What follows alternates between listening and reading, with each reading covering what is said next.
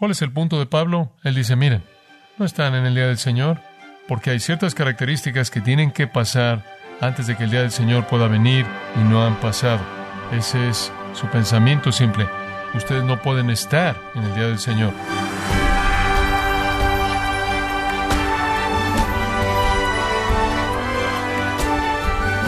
Queremos darle la bienvenida a su programa Gracias a vosotros con el pastor John MacArthur. Mucha gente practica su interpretación bíblica basado en los periódicos del día. Su premisa es que la profecía del fin de los tiempos es el tema de los titulares de hoy, al escuchar un noticiero para ver que se cumplen las profecías. Pero ¿usted qué piensa? ¿Están los eventos actuales señalando el comienzo del fin del mundo? El pastor John MacArthur contesta estas preguntas y nos muestra lo que tiene que suceder antes de que Cristo regrese y cómo puede estar listo para su segunda venida. Este es el estudio titulado El hombre que querrá ser Cristo, aquí en gracia a vosotros. El día del Señor, como le expliqué, es un término técnico para el periodo final del juicio de Dios al fin de los siglos. Es un término técnico.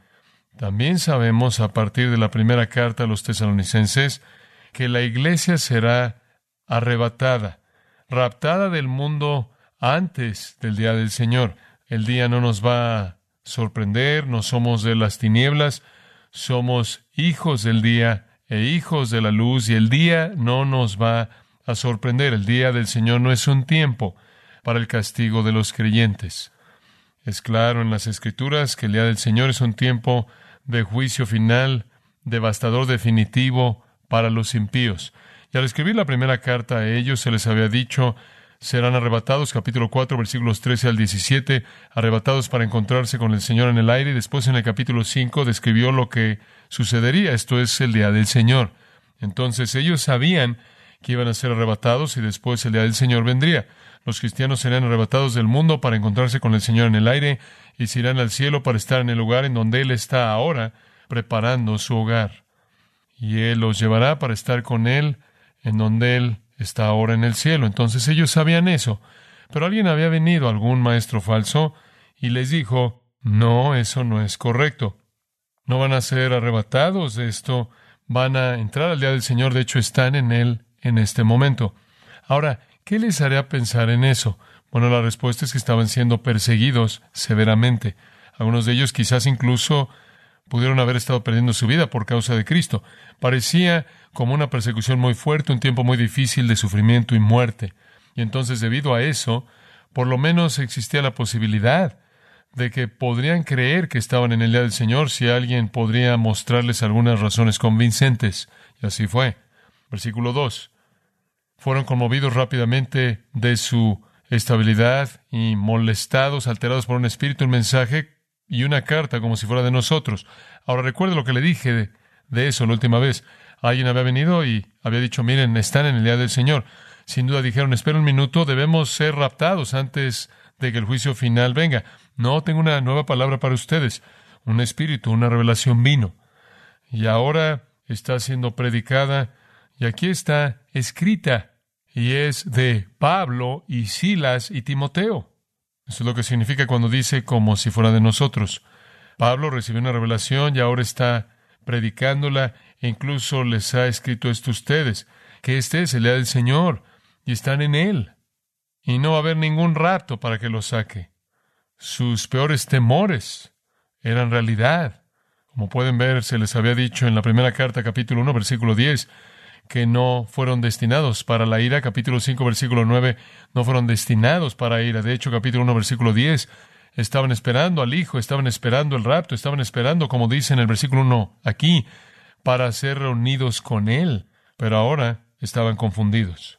Entonces Pablo dice en los versículos 1 y 2, tengo que pedirles, hermanos, con respecto a la venida de nuestro Señor Jesucristo, en particular nuestra reunión con Él, esto es el rapto, que no estén tan afanados que no se alteren, que no estén tan desconectados de la realidad, arrojados de aquí para allá como un barco en el mar y alterados porque alguien les ha dicho que están en el día del Señor y ha tratado de afirmar eso con algún tipo de autoridad apostólica, como si hubiera venido de nosotros. Tengo que enderezarlos, dice él. No se perdieron el rapto y no están en el día del Señor. Este es el corazón de esta pequeña epístola de tres capítulos. Pablo quiere recordarles que lo que les dijo permanece. Lo que hayan oído de quien lo haya dicho no es la verdad. Ahora hay una cosa obvia en este texto, y ese es que la gente esperaba ser congregada con Cristo en el rapto antes del día del Señor. Esa es la razón por la que cuando pensaron que estaban en el día del Señor, fueron tan sacudidos y estaban tan alterados porque no debían estar ahí. No debían estar en el día del Señor en absoluto. Y esa es la razón por la que estaban tan sacudidos. ¿Qué había salido mal? ¿Qué está pasando aquí? Para resolver su confusión y para terminar su temor, Pablo tiene que aclarar la verdad y darles una palabra auténtica con respecto a la enseñanza falsa que se le ha atribuido a ella a sus compañeros. Y su respuesta es, no están en el día del Señor. Eso es imposible. No pueden estar en el día del Señor. ¿Por qué? Porque hay ciertas características que tienen que pasar antes de que el día del Señor pueda venir y no han pasado. Ese es su pensamiento simple aquí, su pensamiento simple. Algunas cosas tienen que pasar antes del día del Señor, no han pasado. Ustedes no pueden estar en el día del Señor. Y comenzando en el versículo 3, él presenta eso hasta el versículo 17.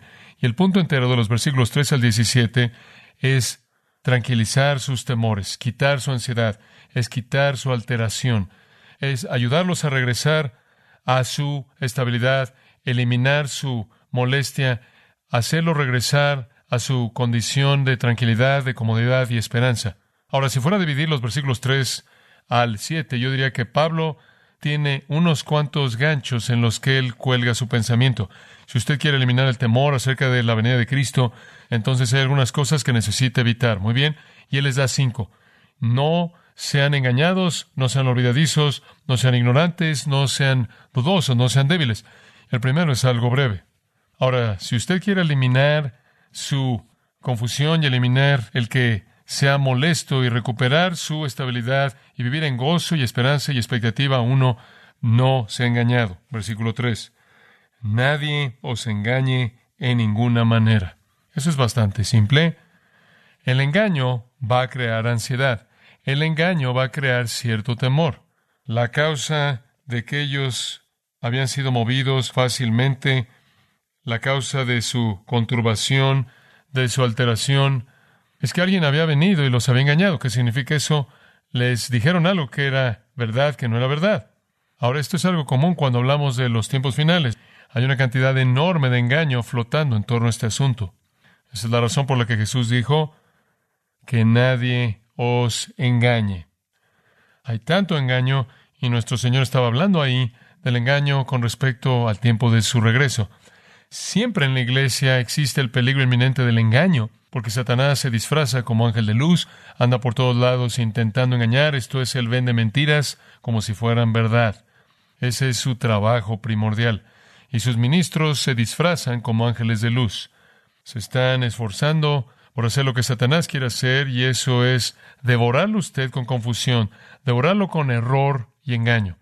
Esa es la razón por la que ya no puede ser como niños. Efesios 4:14 dice, arrojados por doquier de todo viento de doctrina, por la astucia y engaño de Satanás. Tiene que estar alerta para identificar a ministros, 2 Corintios 4:2, que vienen y son corruptores o usan mal la palabra de Dios. Tiene que darse cuenta de que los hombres malos van a empeorar engañando y siendo engañados, según de Timoteo 3:13. Muchos engañadores están en el mundo, Juan dijo. Muchos engañadores están en el mundo, segundo de Juan 7. Y él dice, el engañador es el espíritu del anticristo. Entonces algunos engañadores habían entrado a la iglesia tesalonicense, encontraron una audiencia y estaban listos para aceptarlos porque sus circunstancias se veían tan mal que se oía creíble y después cuando presentaron una supuesta carta apostólica, lo creyeron. Entonces, Pablo recurre a la prohibición tan fuerte, nadie os engañe, es un verbo compuesto, exapatao, significa engañar exitosamente o engañar completamente, engañar guiarlo al error. No dejen que nadie haga eso. Y después añade una pequeña frase de ninguna manera. Eso es mediante algún medio, sea una revelación, o sea una profecía, o sea un sermón, o sea un libro, una carta, lo que sea, escrito, hablado, lo que sea. No deje que nadie, de ninguna manera o por ningún método, lo lleve usted a algún engaño. Obviamente Satanás es un engañador y un mentiroso. Y usted no puede ser tan ingenuo como para creer cualquier cosa. El punto es, revíselo con lo que usted sabe que es verdad. No nada más acepte algo de manera ingenua en base a una interpretación de circunstancias. Y hay que reconocer que la carta que supuestamente se le atribuyó a Pablo habría sido algo intimidante al presentar el punto, pero ciertamente ellos habrían sabido que Pablo no iba a contradecir su enseñanza y no iba a contradecir la doctrina que él recibió del Señor que les había enseñado previamente. Obviamente ellos se les había enseñado del rato, obviamente se les había enseñado del día del Señor, obviamente pensaban que el rato vendría y después el día del Señor. Sabían que Pablo lo enseñó y sabían que lo enseñó porque Dios se lo dio. Realmente no había razón para ser engañados. Estaban siendo engañados como una reacción emocional al estrés de sus circunstancias. No permiten que eso pase, que su teología esté por encima de sus circunstancias. No crea algo porque encaja con la manera en la que usted evalúa sus problemas personales. Ahora Pablo dice, no pueden ser engañados por esto. Es algo malo por lo cual alguien puede ser engañado. Permítame tan solo darle una razón simple del por qué. Necesita entender la verdad acerca de la venida de Jesucristo por dos razones. Uno, por la razón de la rendición de cuentas. En otras palabras, cuando yo sé que Jesús viene y su recompensa viene con él para darle a todo hombre conforme a sus obras, estoy esperando que Jesús venga y me recompense. Estoy esperando porque cuando Él venga, la Biblia dice que va a traer su recompensa con Él para mí, y Él me va a llevar al cielo, a mi hogar eterno, y voy a vivir con Él. Y cuando me reúna con Él en el aire, Jesús mismo me va a encontrar ahí. Y Juan dice que me voy a volver como Él.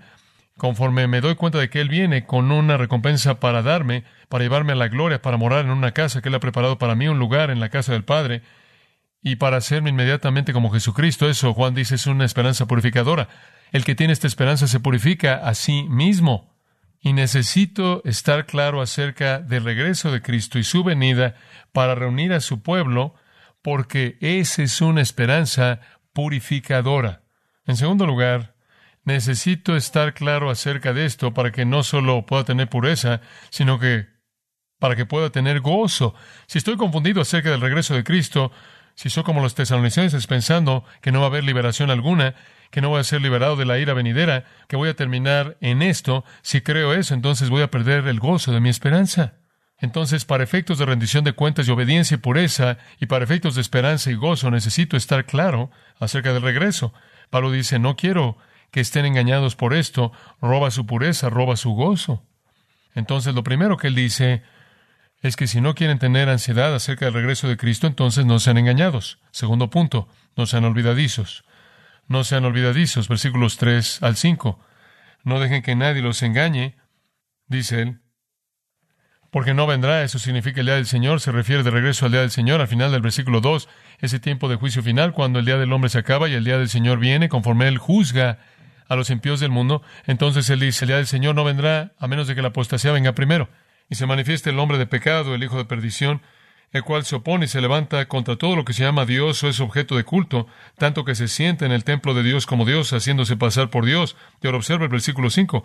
¿No os acordáis que cuando yo estaba todavía con vosotros os decía esto? Él les está diciendo, no sean olvidadizos, yo les dije todo esto.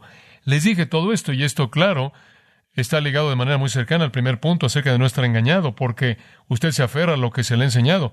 Aquí él les dice, recuérdenlo, no lo olviden. Lo que nos recuerda es que todo esto no es información nueva. Ve esa pequeña frase, estas cosas, les estaba hablando de estas cosas. ¿Qué cosas? ¿Verdad del rapto? ¿Verdad del día del Señor? ¿Verdad acerca de la apostasía? ¿Verdad acerca del hombre de pecado, el hijo de perdición? Les estaba diciendo todo eso. Por cierto, les estaba diciendo, es un verbo en tiempo imperfecto, lo cual significa una acción continua pasada. Les estaba continuamente diciendo esto. No les dije una vez, no les di una pista, no les di un discurso de esto, continuamente les estaba diciendo esto acerca del rapto. El día del Señor, la apostasía y el hombre de pecado era un tema continuo en mi enseñanza. Y esa es la razón por la que no hay más detalles aquí. Hay suficientes detalles para tratar de restaurar sus memorias débiles al tratado más completo que Pablo les había dado cuando él estuvo ahí. Él dice, simplemente necesitan recordar lo que les dije. Si estuvieran recordando, eso no estarán ansiosos. Ustedes no temerían la venida de Cristo. Algunas personas que conozco de vez en cuando tienen un temor fuerte acerca de la venida de Cristo. Él dice, si no estuvieran engañados, no tendrían ese temor, y si no fueran olvidadizos, no tendrían ese temor, porque les he dicho lo que necesitan saber para hacer un lado ese temor. Permítame darle un comentario aquí al margen, simplemente para que lo archive en algún punto. Esta iglesia en Tesalónica solo tiene meses de edad en el Señor. Digo, estos son cristianos bebés. Y debería estar archivado en algún punto en su mente que la enseñanza profética acerca del rapto, el día del Señor, la apostasía y el hombre de pecado, Pablo pensó que era esencial para el cimiento de un nuevo cristiano. Obviamente no es algo que usted espera, es algo que usted coloca en el cimiento. ¿Por qué? Porque tiene un impacto tan tremendo en el asunto de la pureza y el asunto del gozo que los creyentes necesitan saberlo desde el comienzo. Es importante para todos nosotros entender el regreso de Jesucristo. Estamos esperando al Hijo del cielo, como ellos estaban esperándolo. Estamos esperando la reunión. Estamos esperando el abrir y cerrar de un ojo en el que dejaremos este mundo y los que están muertos en Cristo serán congregados para reunirse con el Señor en el aire. Estamos esperando ir al lugar que Él ha preparado para nosotros en el cielo. Necesitamos esa esperanza santa. Necesitamos ese gozo. Entonces Él está diciendo, ¿no se acuerdan lo que les dije? Les dije todas estas cosas. Les dije que el rato vendría y serán arrebatados y en la reunión se llevaría a cabo. Les dije que no eran hijos de las tinieblas o de la noche. Les dije que el día no lo sorprendería como un ladrón? Algo tiene que venir primero, dice él. No puede ser el día del Señor, porque no vendrá. De regreso al versículo 3, sin que antes venga la apostasía. Él debió haberles dicho eso antes eso, pero aquí les recuerda. Ahora este es su punto principal. Este es un punto muy importante. Ahora, no pierda de vista esto. Pablo está diciendo, miren, no pueden estar en el día del Señor. La razón por la que no pueden estar en el día del Señor es porque la apostasía no había venido. Viene primero, después el día del Señor viene. Bastante claro. En otras palabras, él está diciendo, el día del Señor no se puede simplemente aparecer en cualquier momento. Hay algunas cosas que tienen que suceder antes de que el día del Señor venga. Él pudo haber escogido varias cosas. Él pudo haber escogido alguno de los precursores del día del Señor. Por ejemplo, escuche Joel capítulo 2, versículo 31. El sol se convertirá en tinieblas y la luna en sangre antes de que el gran y terrible día del Señor venga. Ahora, ¿podría ser más claro? Si el día del Señor está aquí, vean hacia arriba. ¿Acaso la luna es sangre y el sol se apagó? Sí, eso es lo que dice, eso es lo que tiene que pasar antes. Él pudo haber ido a Joel 3:14. Multitudes, multitudes en el valle de la decisión, porque el día del Señor se acerca en el valle de la decisión. El sol y la luna se oscurecen y las estrellas pierden su brillo. Es la luna sangre, se apagó el sol, ya no están las estrellas, hay multitudes por todo el mundo reunidas en un valle cerca de Jerusalén para ser juzgadas por Dios. ¿Ha pasado eso? Bueno, que hay acerca de Zacarías. Él pudo haber ido a Zacarías, capítulo 12, versículo 10. Derramaré sobre la casa de David, sobre los habitantes de Jerusalén, el espíritu de gracia y súplica, y mirarán aquel a quien traspasaron, llorarán por él como quien uno llora por unigénito, llorarán amargamente por él, como el lloro amargo por un primogénito, habrá gran lloro. Después él dice, una fuente será abierta para la casa de David y los habitantes de Jerusalén, para el pecado y la impureza, capítulo 13, versículo 1. En otras palabras, todo Israel será salvo, va a haber salvación para ellos. Después, versículo 1 de capítulo 14, un día vendrá para el Señor y él congregará a las naciones en contra de Jerusalén y se llevará a cabo batalla. ¿Ha pasado todo eso? ¿Acaso Israel se ha convertido? ¿Acaso las naciones han ido a la batalla contra Jerusalén? ¿Hay multitudes en este valle? Él podría haber ido a Malaquías. Él podría haber ido a Malaquías capítulo 4. Aquí enviaré a vosotros Elías el profeta antes de la venida del gran y terrible día del Señor. ¿Había venido Elías? ¿Había restaurado él los corazones de los padres? ¿Había habido un avivamiento guiado por Elías?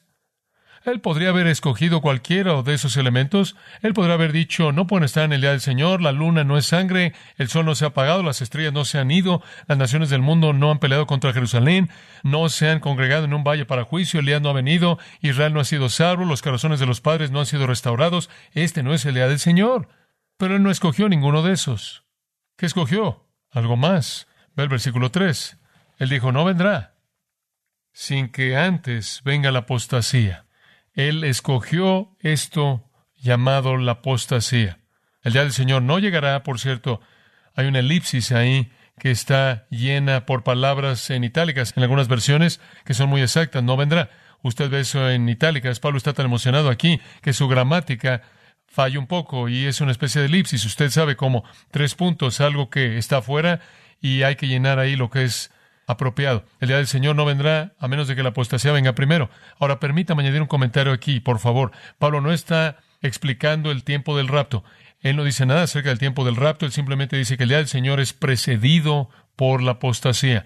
Él no dice si sus lectores verán la apostasía, si algún creyente verá la apostasía o no verá la apostasía. El tiempo del rapto no es una explicación aquí. Él ni siquiera trata con eso. Lo único que dice es que está por venir la apostasía y después de eso viene el día del Señor. Él no dice nada más que eso. Entonces no podemos encontrar en este texto algún tiempo específico para el rapto. Solo sabemos que será antes del día del Señor.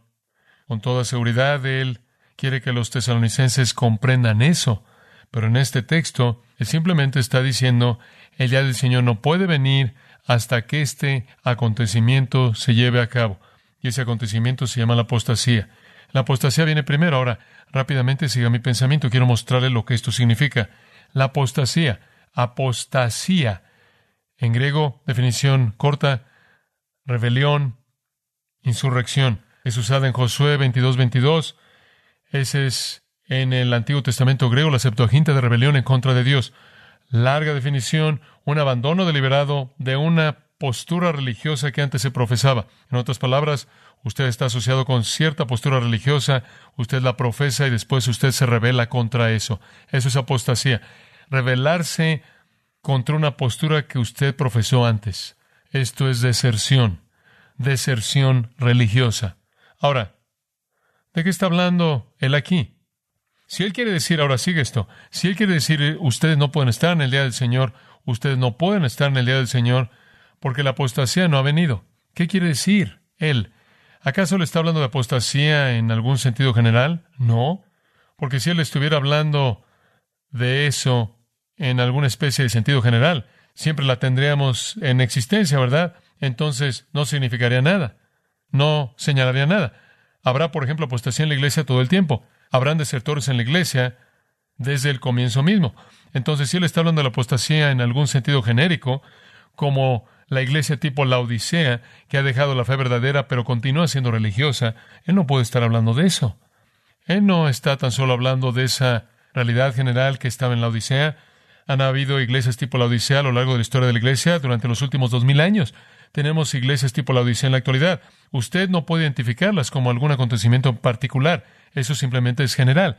Además, hay otra apostasía. Dice usted, él pudo haber estado pensando no solo en la apostasía general que sucede todo el tiempo, conforme en la iglesia deserta a lo largo de la historia ha pasado eso, la iglesia católica romana, las sectas y todos los grupos que salen de la iglesia, todas las sectas y todas otras cosas, siempre hay eso. De eso no puede estar hablando. Liberales sin ortodoxia y las otras cosas, dice usted, bueno, quizás se le está hablando de ese tipo de apostasía del fin de los tiempos, esa especie de apostasía que se incrementa, esa especie de apostasía culminante. No, él no está hablando de eso. No es simplemente la apostasía general que se lleva a cabo todo el tiempo a lo largo de toda la historia de la Iglesia. No es esa especie de apostasía final acumulada al final de la época de la Iglesia. Hay otra posibilidad. Incluso durante la hora de la prueba de la septuagésima semana de Daniel, ese periodo de siete años que con frecuencia llamamos la tribulación, habrá algo de apostasía y también.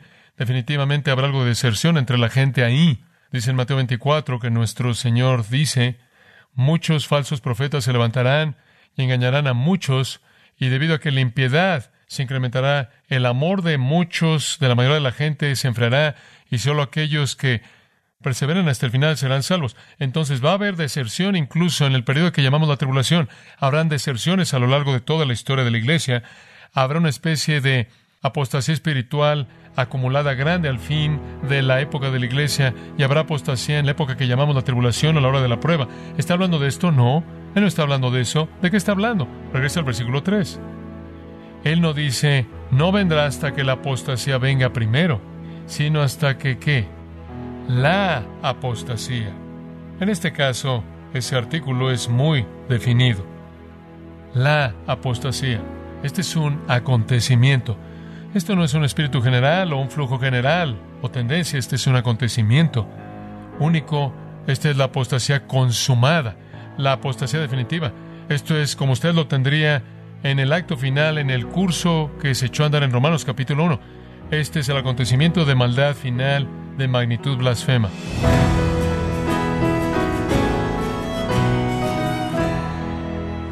John MacArthur nos ha recordado que el día del Señor no vendrá hasta que tome lugar la apostasía, que es la rebelión contra Dios cuando muchos abandonen deliberadamente su profesión que defendían anteriormente.